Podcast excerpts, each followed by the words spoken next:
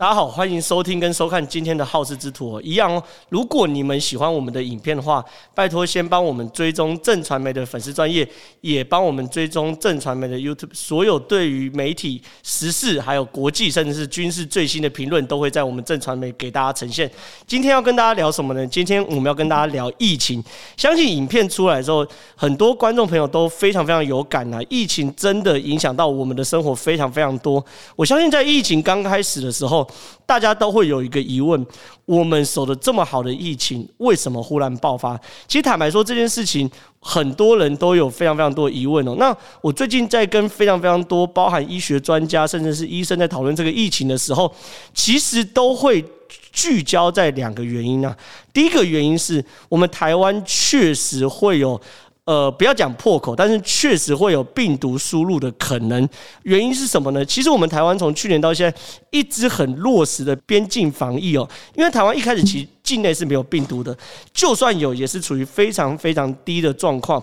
那在非常非常低的状况之下呢，病毒不会凭空出来，它唯一有可能状况就是怎么样，从境外进来台湾。那可是问题是，依照台湾目前的边境管制的措施哦，不管你是留学生要回来，或是商务人士，或者是你原本久居国外想要回台湾说，哎，来台湾避避难。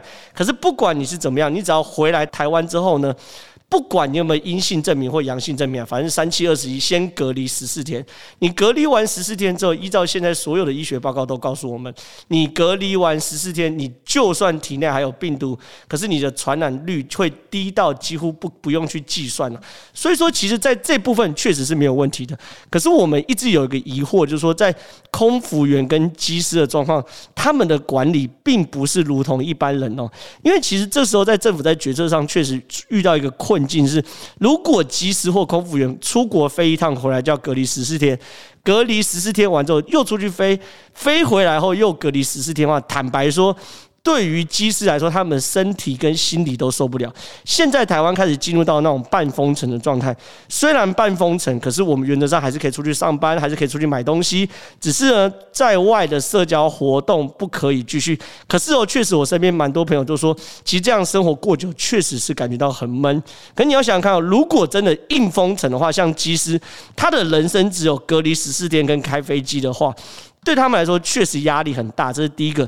第二件事情是，对于航空公司来说，他们如果这样的话，班根本就排不出来。因为对于如果照这种隔离方式的话，一个机师一个月三十天，他能够上班时间就是两天，因为隔离两趟就是十四天嘛，然后十四天乘以二就是二十八天，所以一个月三十天，三十天他们只能工作两天。所以呢，对于航空公司来说，这个呃管制方式显然也不合理，所以呢，中间我们当然看到，根据很多立委的去折冲啊，去协调，甚至是包含呃指挥中心的示意之下，台湾从机师原本要隔离十四天，到后来的三加十一，就是隔离三天外加十一天的自主健康管理，这件事情，我认为是这一次。台湾疫情爆发的主要原因，因为病毒不会凭空而生哦，病毒唯一有可能就从境外一路。可是所有医生都告诉我说，你如果只隔离三天的话，是。几乎等于没有意义，因为你如果在国外感染的话，你根本不会在三天内发病，会在三天内发病的可能性微乎其微。所以呢，最危险的那段期间，也也就是说三四天之后的那段期间，其实我们只要求及时自主健康管理哦。那及时自主健康管理的意思是什么东西呢？原则上不可以去人多的地方，原则上你只能去买食物，然后就回到家里。原则上你还是可以出门，但是不能群聚。可问题是哦，后来发现是一大堆机师，即便在那十一天的自主健康管理里面，他也没有遵守这个自主健康管理。机师或空服员啊，没有遵守这十十一天的自主健康管理的原则。因为后来华航跟诺富特事件发现，很多机师是在十一天中去酒吧的，然后去呃海珍私房菜聚餐的等等的。所以这件事情就变成是我们在呃。边境管理上给了空服员跟机师，也就是说给了航空业一个巧门，导致其实会让病毒进来台湾的几率增加，这是第一件事情。第二件事情是现在做出来的基因定序哦，对于台湾目前所有案例都是来自于英国变种病毒。那英国变种病毒的传播率是。我们去年面对到武汉最一开始那个原始病毒的三到四倍。所以说，面临到英国变种病毒这件事情的前提之下，一部分因为我们的边境管理没有过去这么的严谨，让有病毒输入台湾的可能；第二部分，因为这个病毒确实也比去年。来的更加的，你说凶猛也好，传播率快也好，所以导致现在台湾呃，现在疫情开始不断的增加，每天几百例的状况。那这件事情是起因，可是我相信更多的朋友除了想要了解起因之外，更想知道是那台湾未来或是台湾现在会发生什么事情。我有几件事情可以跟大家分享。第一件事情是我认为台湾的疫情已经从个案化走向数字化，什么叫个案化走向数字化？呃，观众朋友应该还有印象，是过去一整年啊，一年多，台湾只要有一例两例，一例两例忽然病情发生的时候，那个所谓的个案都会被我们彻底的研究，不是只有媒体哦，我 我相信包含呃呃，不管是 Podcast 的听众啊，或是 YouTube 前面的听众，都有同样的感觉，就是说，诶，这个案例啊，他到底是男的，是女的，年纪大，年纪小，他的职业，他的工作。然后他的生活足迹，他的喜好，他喜欢去跳舞，喜欢下象棋，喜欢真的。我们每一个个案都会翻来覆去的研究，然后呢，指挥中心也会很认真的公布每一个个案的足迹，然后告诉我们大家说这些个案，哎，今天去哪里，明天去哪里，去哪里吃饭，又去哪里吃饭等等的。可是呢，当你变成一百例、两百例，甚至像三百例等等的时候，这件事情就变得非常非常的荒唐，就是几百例的时候，我们已经没有人有能力去研究这个数字，这个每一个个案代背后代表的意义，他的职业啊，他的工作，他喜欢去哪里啊，他的足迹等等，已经不可能去研究。我们唯一能看，当个案走向数字的时候，这件事情我们只能干嘛？第一个。看他在哪里好发哦，台北双北比较多哦，彰化又多了二十几例，南部高雄又多了几例。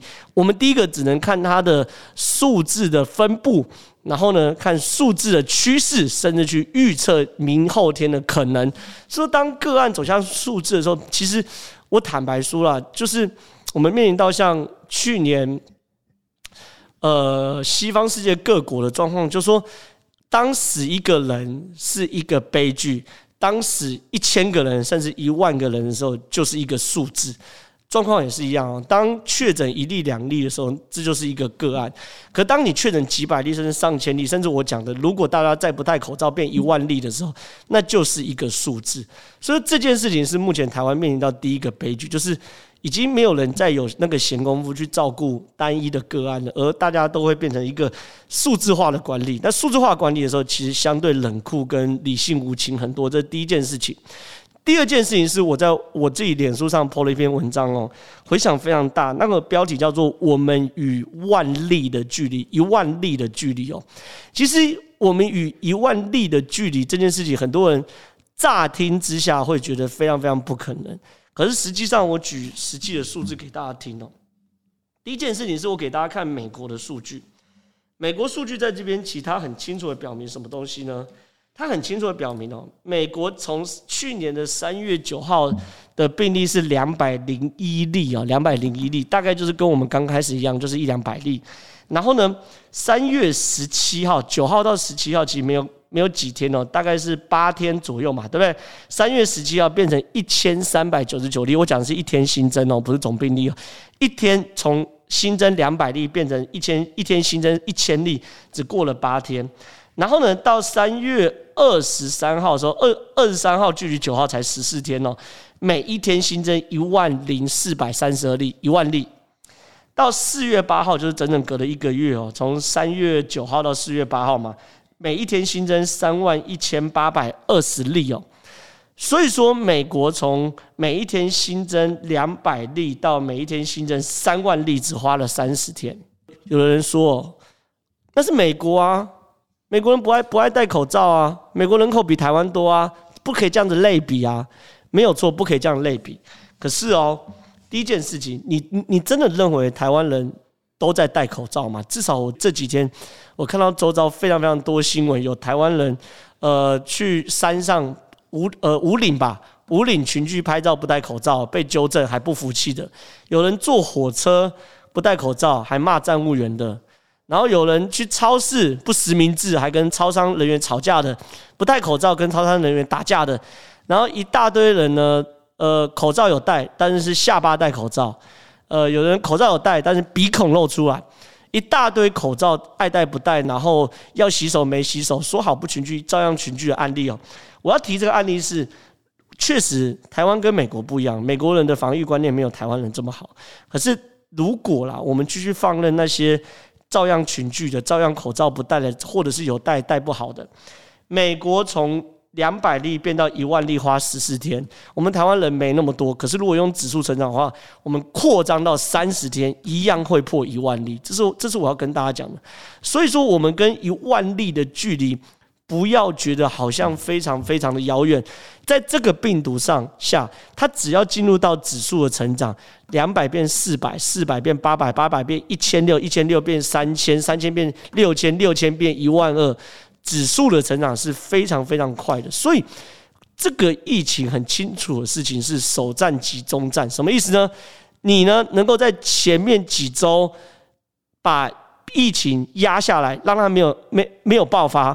那我们就获胜，后面就会慢慢慢慢往下。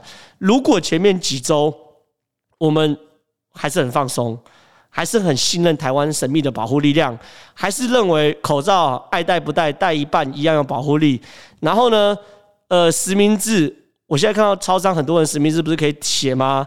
他名字写逆时钟，然后电话写九八七六五四三二一。然后，然后，然后有人名字写什么什么什什么护台湾，然后电话也乱写九八七六五四三二一。你继续这样乱实名字，我们与一万例的距离比我们想象中近非常非常多。所以呢，之前有一句话，他大家说看好了世界，台湾只示范一次，在两周之内解除三级。其实我一直觉得这句话应该改，变成是看好了台湾，世界已经示范过无数次，两周内从三级变四级哦。所以说这件事情很清楚，我们要从三级变四级，还是解除三级哦？端看大家的心态有没有可能真的保持社交距离，有没有可能真的勤洗手，有没有可能落实的把口罩戴好，有没有不要再心存侥幸？所以呢，两周之后能不能解除呢？我跟大家报告，两周之后不用想解除三级，两周之后如果我们的确诊数字这两周都可以维持在两三百例、两三百例持平，那我们就算打赢了第一仗。再过两周，就是三到四周之后呢，我们的数字逐步下降，从两三百例变成一百例，变几十例，甚至变十几例。最后再过两周，从十几例变一两例，一两例，甚至数字有有一天归零的时候，我们才有可能打赢这场战。简单讲，最保守的至少要六周。这件事情是我跟很多很多包含医学专家或统计专家讨论出来，结果两周、两周、两周，三个两周，让疫情第一个两周。疫情增加数持平，不要爆发。第二个两周，疫情增加数逐步下降。第三个两周，让疫情的确诊数变成个位数，甚至是清空。三个两周，总共六周，才有可能让这个疫情呢往下掉。这这是要跟大家谈的哈。再来了，三级跟四级的差别在哪里啊？其实三级警戒跟四级警戒，在整个 CDC 就是中央疾病指中央流行疫情指挥中心里面有非常非常严格的分类。这个三级跟四级其实都有它的定义哦。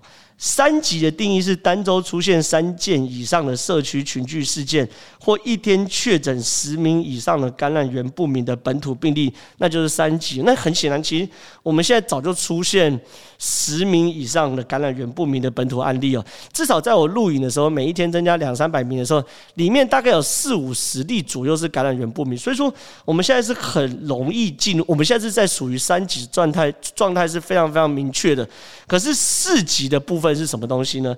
四级的部分是十四天内平均每日确诊一百例以上，且一半以上找到找不到传染源哦。十四天内平均每日确诊一百例以上，坦白说我，我我我要我要跟大家谈，我在两个礼拜前看到这个四级，我是完全不觉得台湾会走到这个地步，因为一。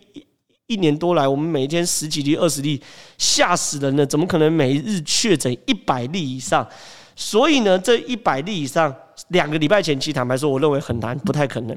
可是呢，现在好像很很有机会，而且你要看到，十四天内平均每日确诊一百例，意思是什么东西？其实是一千四百例就已经四级，不是要等十四天之后。比如说我七天累积一千四百例的话，一样十四天内平均也是超过一百例，所以四级的离我们的距离非常非常近。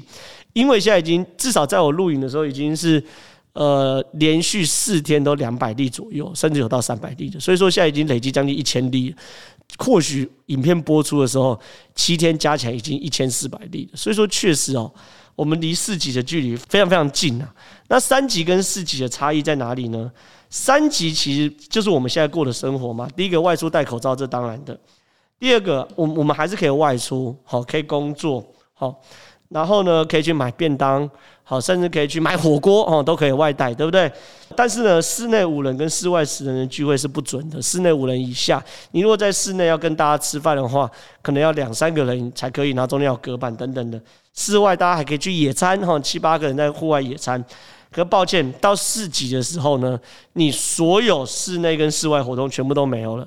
你在室内用餐不行，就算有隔板不行。你可不可以跟朋友去野餐？不行。